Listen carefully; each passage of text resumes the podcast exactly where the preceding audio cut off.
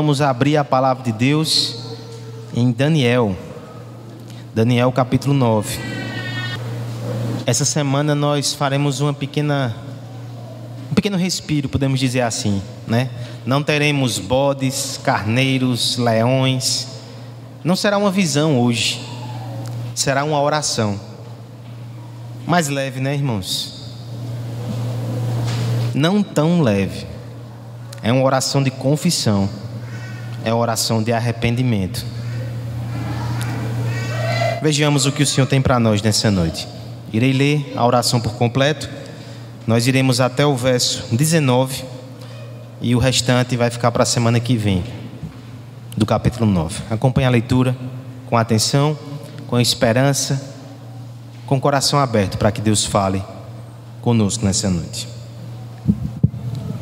No primeiro ano de Dario, filho de Assuero, da linhagem dos Medos, o qual foi constituído rei sobre o reino dos caldeus.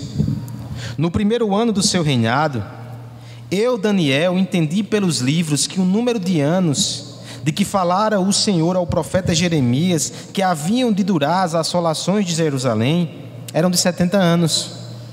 Voltei o rosto ao Senhor, Deus, para o buscar com oração e súplicas, com jejum, pano de saco e cinzas. Orei ao Senhor meu Deus, confessei e disse: Ah, Senhor, Deus grande e temível, que guardas a aliança e a misericórdia para os que te amam e guardam os teus mandamentos. Temos pecado e cometido iniquidades, procedemos perversamente e fomos rebeldes, apartando-nos dos teus mandamentos e dos teus juízos e não demos ouvidos aos teus servos, os profetas, que em teu nome falaram aos nossos reis, nossos príncipes e nossos pais, como também a todo o povo da terra. A ti, ó Senhor, pertence a justiça. Mas a nós o corá de vergonha, como hoje se vê, aos homens de Judá, os moradores de Jerusalém, todo Israel, quer de perto, quer de longe em todas as terras por onde te tens lançado, por causa das suas transgressões que cometeram contra ti. Ó Senhor, a nós pertence o corado e vergonha, aos nossos reis, aos nossos príncipes e aos nossos pais, porque temos pecado contra ti. Ao Senhor nosso Deus pertence a misericórdia e o perdão, pois no, nos temos rebelado contra Ele, e não obedecemos à voz do Senhor nosso Deus, para andarmos nas Suas leis que nos deu por intermédio de seus servos, os profetas.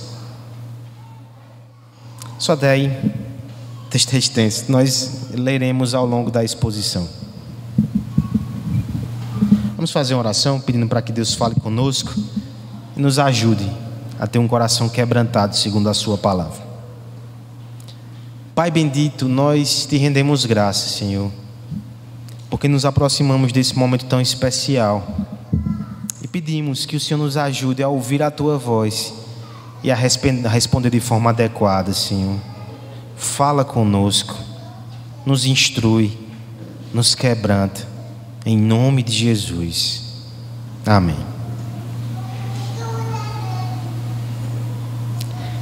Um grupo de pessoas que se perguntam todos os dias como é que eles podem voltar para suas casas. A cada dia uma nova aventura, uma nova luta, uma nova batalha, mas eles não conseguem voltar. Essas pessoas, no entanto, insistem em ouvir os conselhos e orientações de uma pessoa bem enigmática, que costuma inclusive desaparecer quando eles mais precisam, mas insistem em ouvi-lo e parece que a cada vez estão mais distantes do retorno para casa. Há quem diga, inclusive, que esse ajudador é, na verdade, um traidor diabólico que está ali só para mantê-los distantes de casa. Você conhece esse enredo?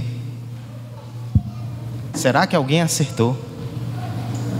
Caverna do Dragão, um desenho dos anos 80. Eu pesquisei, anos 80 mesmo. Faz tempo, né? Mas esse enredo, ele não diz respeito somente a um desenho infantil. Tem algo que é comum a toda a humanidade. nós também fomos expulsos de casa, despejados do jardim. E a nossa trajetória, a vida toda, é uma tentativa de voltar. E quantos irmãos ainda não ouvem as figuras esquisitas que aparecem aí com conselhos que só nos afastam de casa e quando a gente precisa somem? O diabo tem seus arautos e eles não nos ajudam a voltar para casa. Acontece que a Escritura nos revela que há um caminho, o caminho, Jesus Cristo. O caminho de retorno para voltar ao nosso lar, para voltar ao jardim, é arrepender-se e crer nele. Esse é o caminho. Especialmente para aqueles que lutam contra pecados, especialmente contra aqueles que estão debaixo da disciplina do Senhor, e na verdade para todos nós, a estrada da fé e do arrependimento é a única estrada que pode nos levar de volta ao lar. Esse texto específico vai focar mais no arrependimento, mas não deixa de ter fé aqui. Porque para o povo que estava cativo na Babilônia, que mensagem urgente. Eles só voltariam para casa quando seus corações fossem quebrantados. Porque o que os faria retornar não seria conjuntura política, não seria vontade de homem, mas sim a vontade de Deus.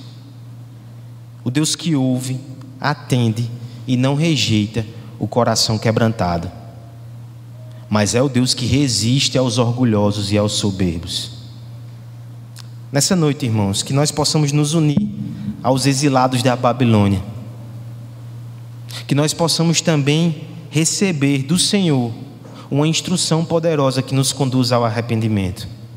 Tem pessoas aqui que precisam se arrepender de verdade pela primeira vez e começar a caminhar na estrada da salvação. Tem pessoas aqui que já caminham há muito tempo. Mas não se engane, nós precisamos nos arrepender todos os dias para continuar na direção correta. Tem pessoas aqui que talvez estejam amarrados por pecados, iludidos por enganos do mundo. Talvez até debaixo da disciplina e do exílio do Senhor e nem está percebendo, ou está, né? Que ouçamos também o que o Senhor tem a nos dizer sobre o arrependimento, porque Ele é a estrada que nos leva para casa. Três características do arrependimento que nos leva para casa, irmãos. Nós veremos nessa noite. Verso 1 e 2 e depois 11 e 14, nós veremos que esse arrependimento, ele é conduzido pela Escritura. Segunda característica do arrependimento que nos leva para casa, versos 3 a 10, ele reconhece o pecado, ele assume a culpa. E por fim, o arrependimento que nos leva de volta para casa, dos versos 15 ao 19, é aquele que confia na misericórdia de Deus. Consideremos cada uma dessas verdades. Versos 1 e 2, depois dá um salto, versos 11 a 14. O arrependimento que nos leva para casa é conduzido pela Escritura. Peço à igreja que faça essa leitura, somente seis versos, 1 e 2, depois 11 até o 14. No primeiro ano de Dário, o qual foi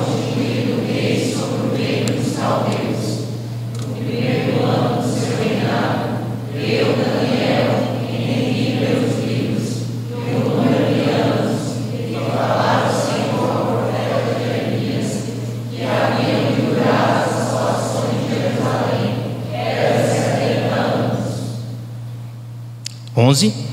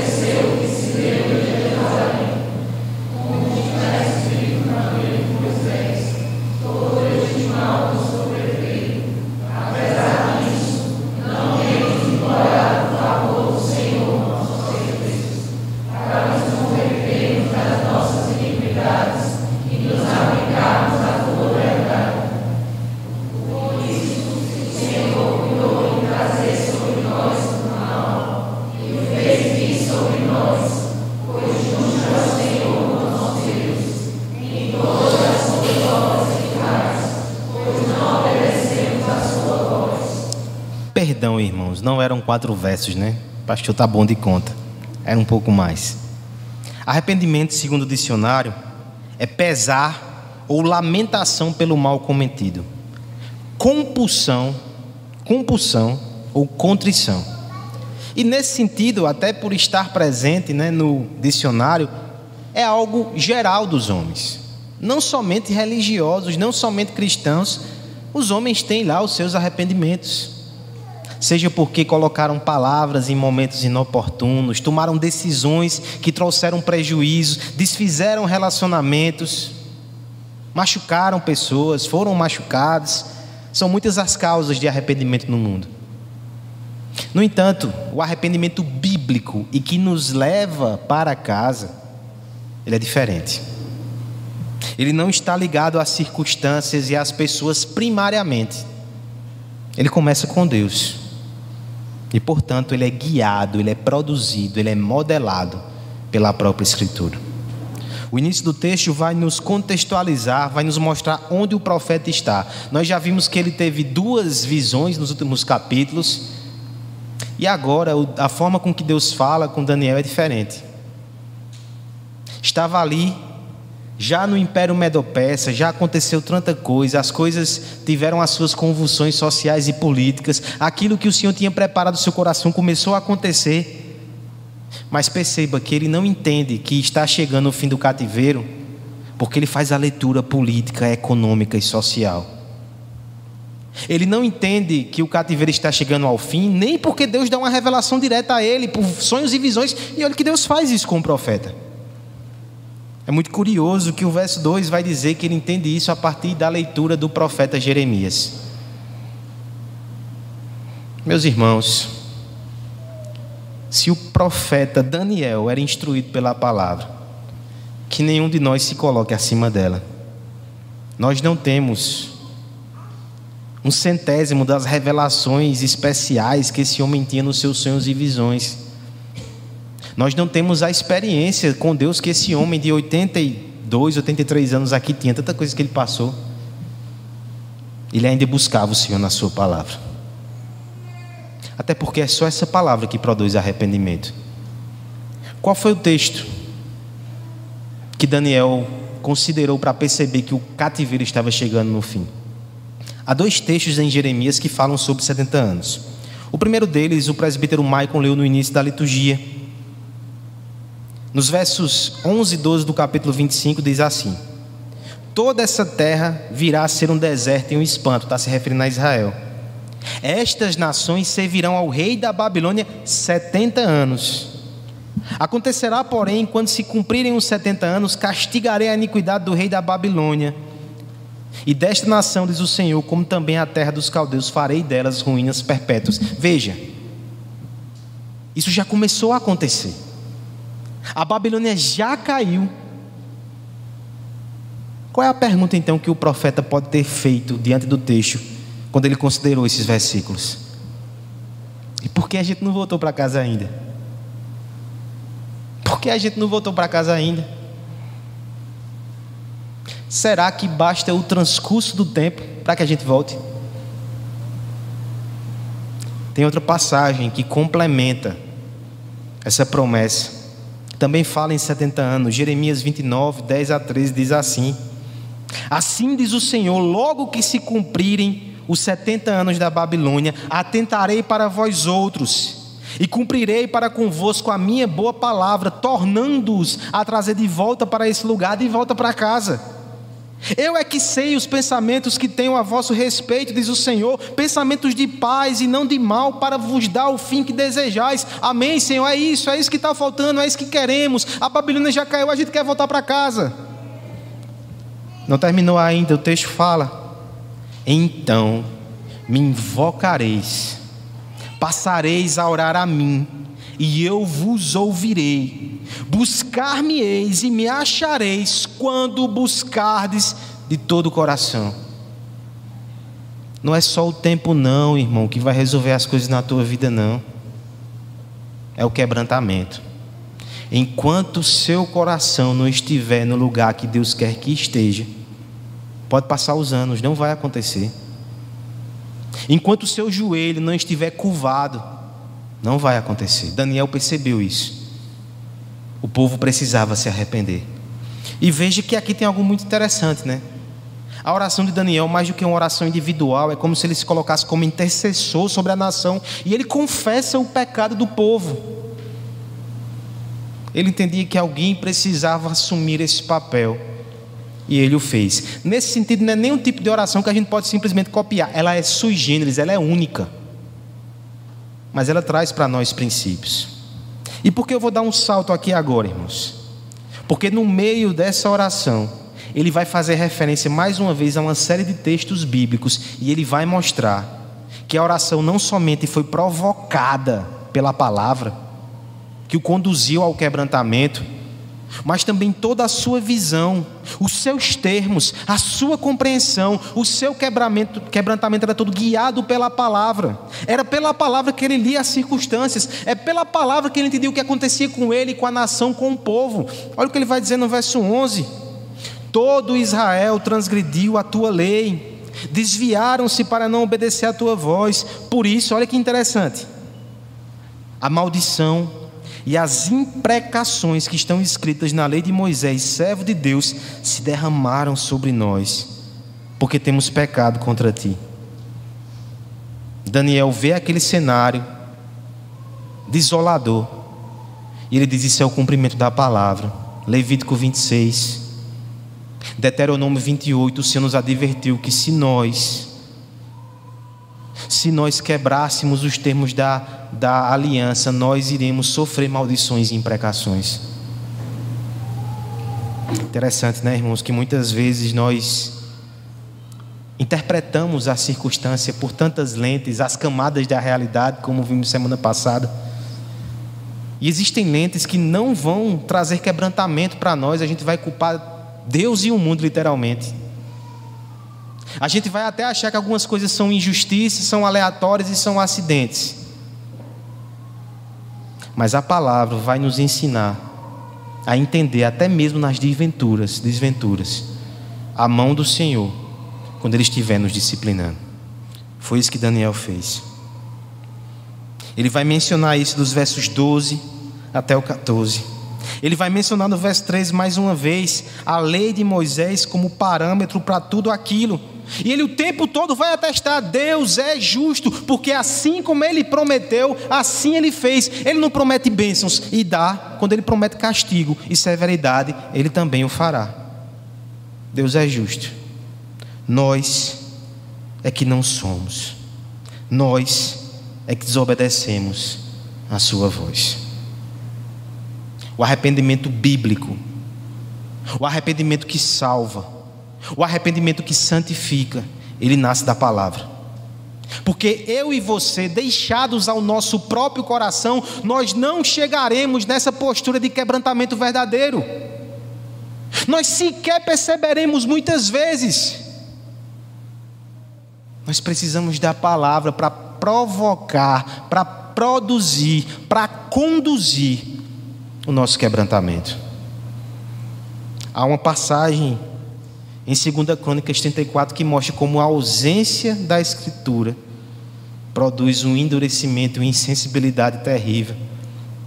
O piedoso rei Josias, ele ordena uma reforma no templo, paredes seriam derrubadas. E quando o sacerdote Ilquias vai supervisionar a obra, né? No meio ali da poeira, da bagunça, eles acham o livro da lei. O que deveria espantar é ninguém percebeu que o livro da lei havia sumido. E quando aquele livro é levado pelo profeta e entregue ao rei, o rei faz o que não se fazia em Israel há muito tempo. Ele rasga as suas vestes, ele se ajoelha ele proclama ali o seu arrependimento. Ele faz uma cerimônia, ele pede que o profeta leia, né, o sacerdote leia. Ele lê o livro da lei, ele convoca o povo e ele chama toda a nação à renovação da aliança. O arrependimento bíblico é conduzido pela palavra. Se a gente não tem se arrependido tanto, uma coisa eu garanto: não é porque a gente não tem pecado, não É porque a gente não tem percebido. Talvez o livro da lei esteja empoeirado, guardado e nós não temos visto. Se você for até ele, certamente você sentirá as suas feridas. Certamente o seu e o meu pecado vai ser exposto. Mas se nós passamos uma semana, um mês, sem passar por esse processo doloroso de ter a luz lançada sobre o nosso coração, tenha certeza que você andou pouco na direção de volta para casa. Eu sei que é doloroso, irmãos, investigar a Escritura, ouvir uma pregação que nos conclama ao arrependimento, ser confrontado nos nossos pecados, isso é doloroso. Mas se não for assim, a gente não está voltando para casa. O que nos tirou do caminho, o que nos afastou de Deus foi o pecado.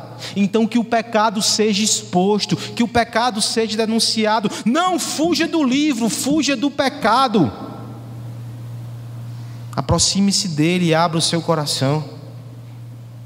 Tem outra implicação também. Se o arrependimento vem pela palavra, pais, mães, líderes, maridos e mulheres que tentam produzir arrependimento no outro, que querem trazer essas pessoas para a igreja, ou que querem fazer com que eles abandonem o pecado, que possamos aprender nesse texto. Que se não for pela palavra, Pode ser até remorso, constrangimento, mas não vai ser arrependimento. Não adianta chantagem. Não adianta forçar. Tem que ser pela palavra. Tem que ser pela palavra. É só assim que o verdadeiro arrependimento nasce. Eu tenho um aviso sério também para você nessa noite.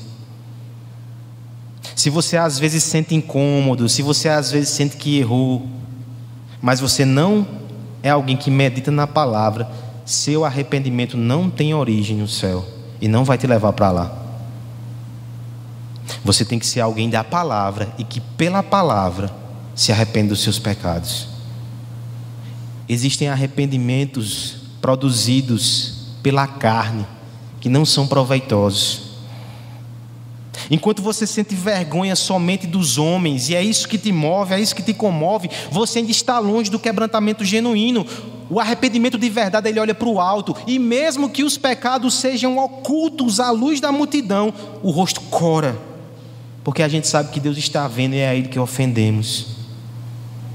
Enquanto nós medimos os danos do pecado somente em termos sociais, relacionais, minha reputação, as consequências até financeiras que eu posso enfrentar, nós não estamos ainda mergulhando na profundidade do arrependimento que rasga o coração, não por causa de reputação, mas porque nós estamos ofendendo aquele que sangrou para nos reconciliar com Deus na cruz. Esse arrependimento só vem da palavra, é só ali que ele nasce. Mas há uma segunda característica. Esse arrependimento, ele também reconhece o seu pecado e a sua culpa. Versos 3 ao verso 10, vamos ler de forma alternada.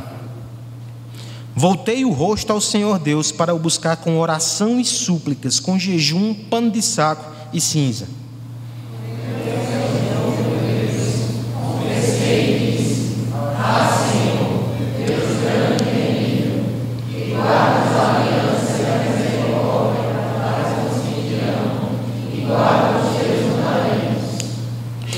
Temos pecado e cometido iniquidades, procedemos perversamente e fomos rebeldes, apartando-nos dos teus mandamentos e dos teus juízos.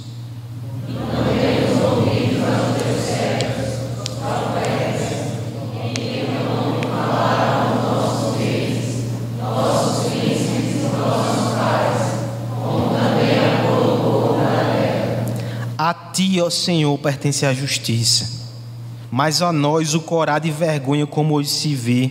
Aos homens de Judá, os moradores de Jerusalém, todo Israel, quer os de perto, quer os de longe, em todas as terras por onde tu os tens lançado, por causa das suas transgressões que cometeram contra ti.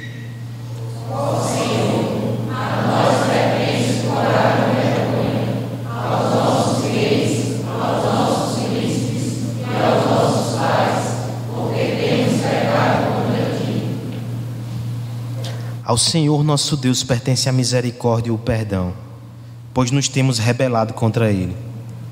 e não obedecemos à voz do Senhor nosso Deus, para andarmos nas suas leis, que nos deu por intermédio dos seus servos, os profetas. O arrependimento que nos leva para casa reconhece o pecado e a culpa. Parece redundante. Existe arrependimento sem reconhecer pecado e culpa? Existe. Você já ouviu falar naquela conjunção adversativa mais? Eu errei, mas despejamos circunstâncias atenuantes que acabam no final nos esquivando de toda a culpa. Parecia uma confissão, mas de repente descarrilhou. O homem é habilidoso em fazer isso, desde os nossos primeiros pais. Adão, né? Pequei, Senhor, mas foi por causa da mulher que tu me destes. Nós seguimos essa trilha, mas o arrependimento genuíno, ele não aceita termos e condições e justificativas. Eu errei, eu pequei, eu assumo a culpa. Veja que são termos assim que são usados aqui nesse trecho da oração do profeta Daniel. Primeiro, veja como ele, ele vai descrever a oração. Voltei o rosto ao Senhor Deus para o buscar com oração e súplica. Súplica nos fala da urgência e da intensidade. Era para ontem, é para agora. Arrependimento não se adia, não, irmão. Se você precisar ficar um pouco depois que as pessoas levantarem para se confraternizar, para orar a Deus, faça agora. É com súplica, é com urgência. que mais no verso 3? Com jejum ele está mostrando ao seu corpo ali que não é mais a necessidade física ou os impulsos naturais que o governam, mas sim o interesse espiritual. E isso é arrependimento. E ele faz com um pano de cinza um sinal cultural e religioso de humilhação. É exatamente isso que o profeta vai fazer, com urgência. Ele vai se humilhar diante de Deus, ele vai rasgar a sua carne ele faz isso através de contrastes. Perceba que ele começa exaltando a Deus no verso 4. Ele vai confessar ao Deus, ele invoca Deus, é um Deus grande, é um Deus temível, que guarda a aliança. Fidelidade, né? Mas ele vai fazer o contraste aí no verso 5. Nós, porém, enquanto Deus é tudo isso, nós somos aqueles que temos pecado, cometido iniquidade, procedemos perversamente, fomos rebeldes, apartamos-nos dos seus mandamentos. Meus irmãos, eu não conheço outro verso da Bíblia que tenha cinco sinônimos do que é pecado. Daniel não está passando pano para ele e para o povo. Ele expõe todas as facetas do pecado: é iniquidade, é perversidade, é rebeldia, é afastar-se da lei. Por quê? porque ele quer deixar muito claro que ele reconhece a maldade. Ele não esconde, ele não disfarça, ele não suaviza, ele dá o nome. O contraste é forte, mas ele é necessário. No verso 6 ele chega a dizer, inclusive, que o Senhor insistiu para que eles voltassem. O Senhor mandou profetas e eles insistiram em continuar na rebeldia. É por isso que no verso 7 ele diz: A ti, Senhor, pertence a justiça. A gente não pode olhar para o céu e dizer, Deus está sendo injusto com o que está acontecendo. Não, a ti pertence só a justiça. A nós. O corar de vergonha. Se tem alguém que tem que se envergonhar, somos nós. Todo Israel, quem é de perto, quem é de longe, os príncipes, todos. Verso 8. Até quando ele vai pedir por misericórdia, perceba a humildade. Ao Senhor nosso Deus pertence a misericórdia e o perdão, pois nos rebelamos contra Ele, a gente não tem nem direito, é Deus que tem misericórdia e perdão, Ele dá se Ele quiser. Nós não obedecemos a Sua voz, nós não andamos na Sua lei, Ele nos perdoa se Ele quiser. Essa oração é uma oração intensa, essa oração é uma oração honesta, é uma oração sem ressalvas, é uma oração sem desculpas. Desde os nossos primeiros pais a gente foge disso. Todos fogem. A gente tenta escapar da nossa culpa. E quando somos encurralados, a gente inventa mil desculpas. Mas, irmãos, arrependimento parcial, superficial, não leva de volta para casa. Talvez nos faça ficar andando em círculos. A estrada só vai ficar plana de novo quando você colocar tudo para fora, quando você der o devido nome, sem arrudeio, sem subterfúgio. Pequei. Aqui está a minha culpa, o que é que eu faço com ela? Aí Deus vai dizer o que você faz com a sua culpa. Mas se você não assume a sua culpa, você não vai receber perdão. Nós precisamos de uma confissão honesta e intensa. Até nos relacionamentos é assim. Quando a gente tem aquelas crises, aquelas dificuldades, que você precisa assumir que errou, que falhou, e você começa até com um tom certo, mas de repente, mas também você, isso vai resolver? Não vai resolver. E porque a gente pensa que com Deus pode ser assim? Aquele que é onisciente, aquele que sonda mentes e corações, nós precisamos ser extremamente francos, até porque Ele já sabe. Você não vai na sua confissão, eu não vou na minha confissão e no meu quebrantamento dizendo nada que Deus não já sabe, Ele sabe mais do que a gente. Davi vai dizer: O Senhor conhece meus pecados ocultos. Arrependimento não é informar a Deus, não, não é se caboetar, não. Arrependimento é dizer que eu concordo com o que Deus disse. Que eu também entendo que eu pequei, que eu também me entristeço pelo pecado. Que eu preciso de ajuda e de perdão. Nós precisamos aprender a nos quebrantar, porque só aí há liberdade. Davi, na sua caminhada, o rei Davi, né? Ele cometeu pecados terríveis. Não tem super-herói na Bíblia, só um Jesus. Homicídio, traição, mentira. Quero falar mais para não expor o nosso irmão. Tem mais, já falei tudo, né? Salmo 51 vai dizer que quando ele calou os seus, o seu pecado, os seus ossos secaram. Você consegue perceber a, como é triste a condição de um homem assim? Parece que ele está se saindo bem, livrando-se da consequência. No mundo de Deus, não. Os ossos secam. Sabe quando Davi consegue se libertar? A certa altura, Deus levanta o profeta Natan, que vai até Davi, lá no palácio, faz uma história, pede para que Davi tome uma posição. E Davi diz: O que esse homem fez é vil, ele deve morrer. Aí Natan fez: Esse homem é você, você que fez isso. Davi diz: Eu pequei.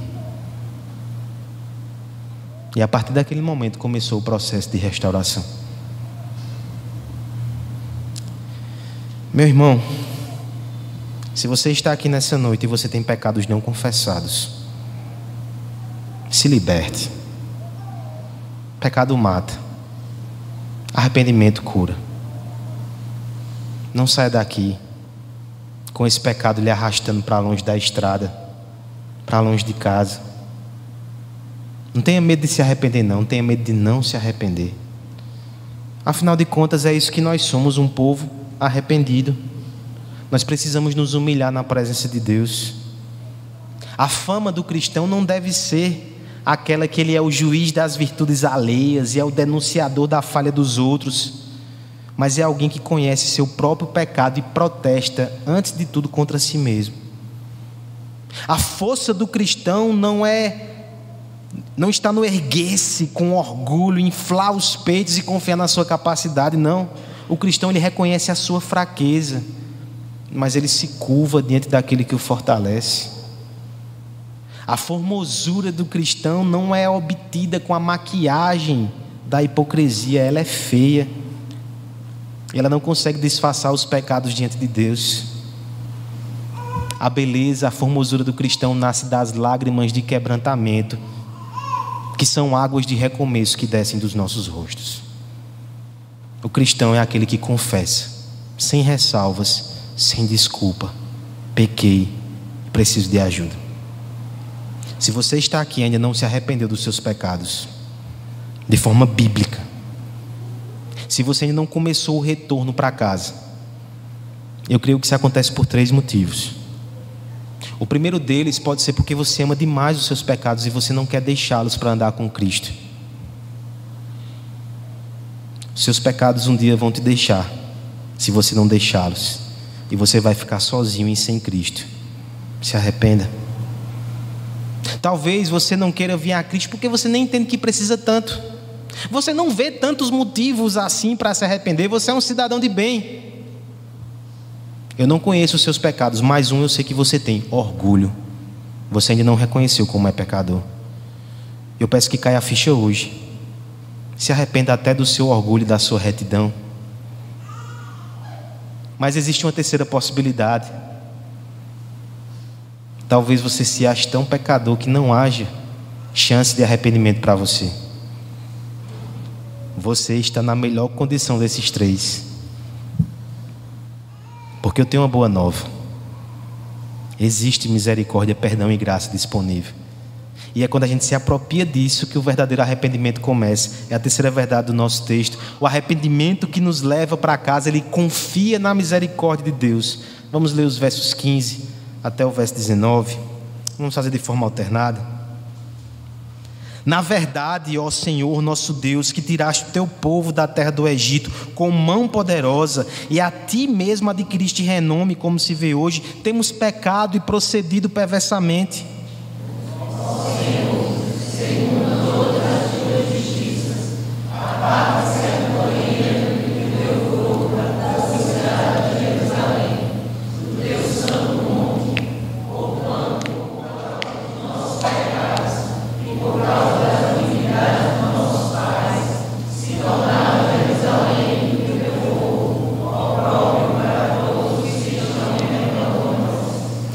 Agora, pois, ó Deus nosso, ouve a oração do teu servo e as suas súplicas, e sobre o teu santuário assolado, faze resplandecer o rosto, por amor do Senhor.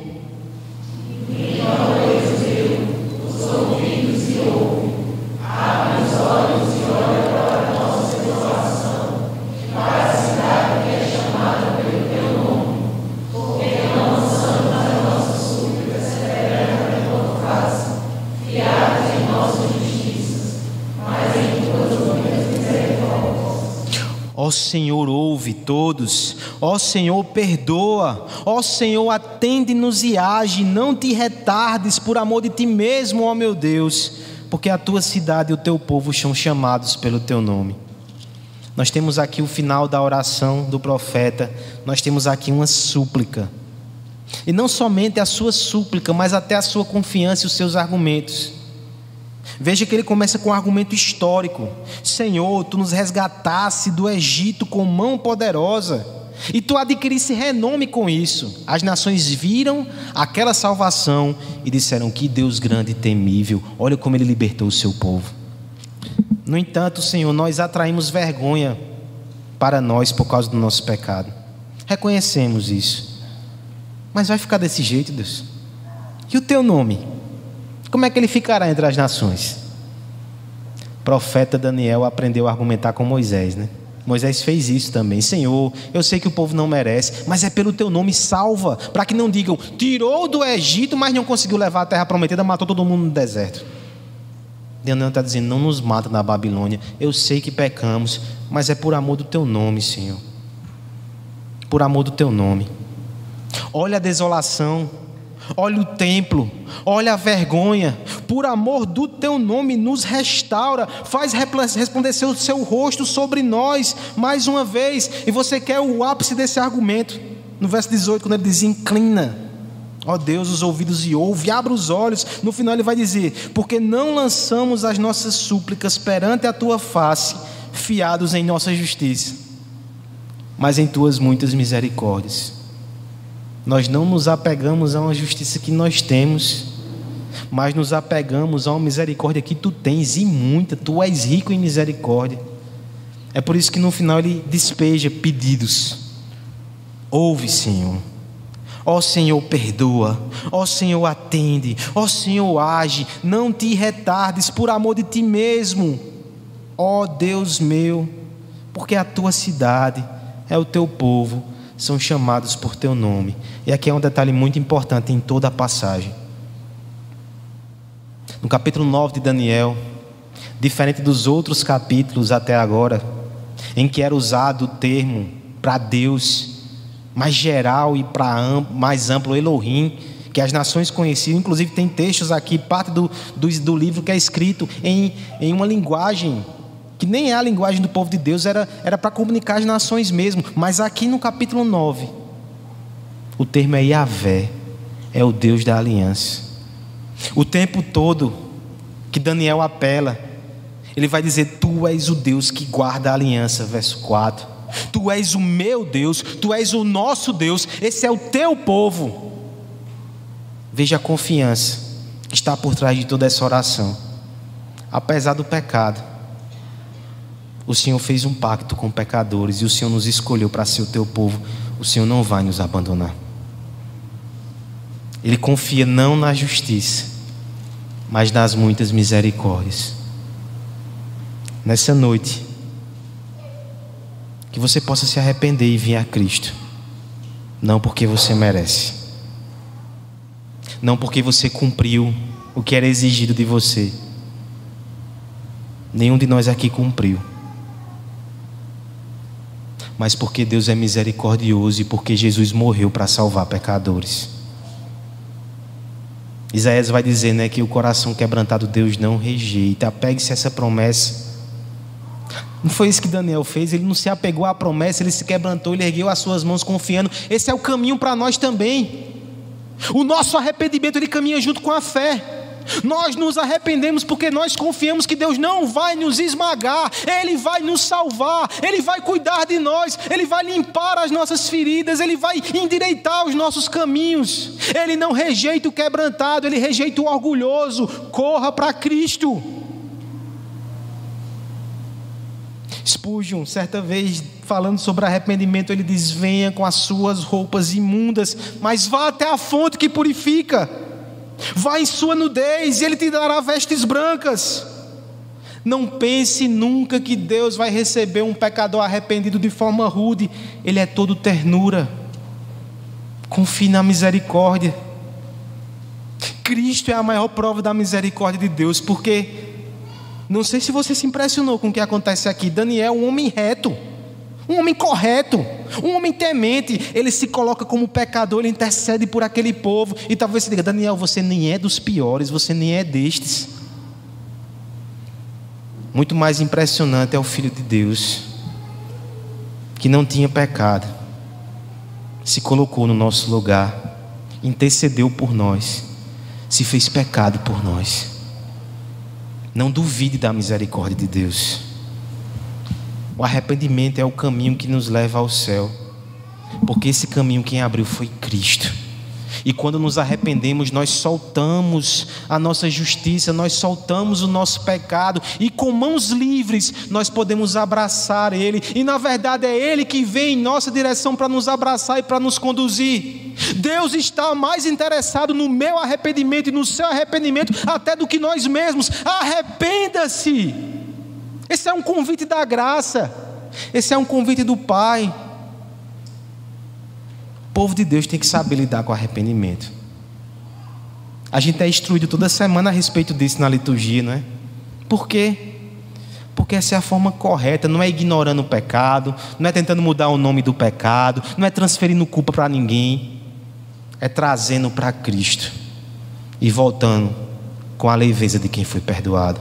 Saia daqui leve nessa noite. Deixe as suas cargas aos pés daquele que já sofreu para que você fosse perdoado. Saia daqui leve.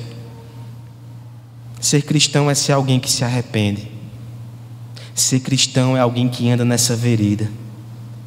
Ser cristão é alguém que segue a Cristo até o fim. Ser cristão é sempre começar de novo, porque em Cristo todas as coisas se fazem novas.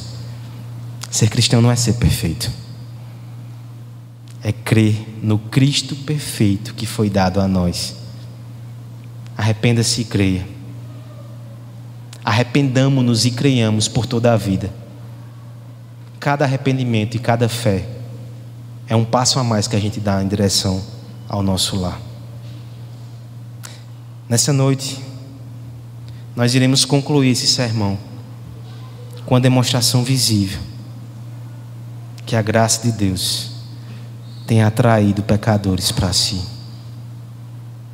Que Deus tem mudado histórias e jornadas. Que o Espírito tem falado,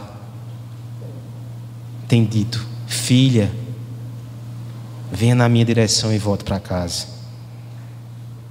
Nós iremos receber agora uma pregação visível do Evangelho que ouvimos. E é com muita alegria que eu convido nossa irmã Ariane. Agora chegou sua hora, minha irmã. O diácono vai ali já preparar. Eu peço que venha para cá.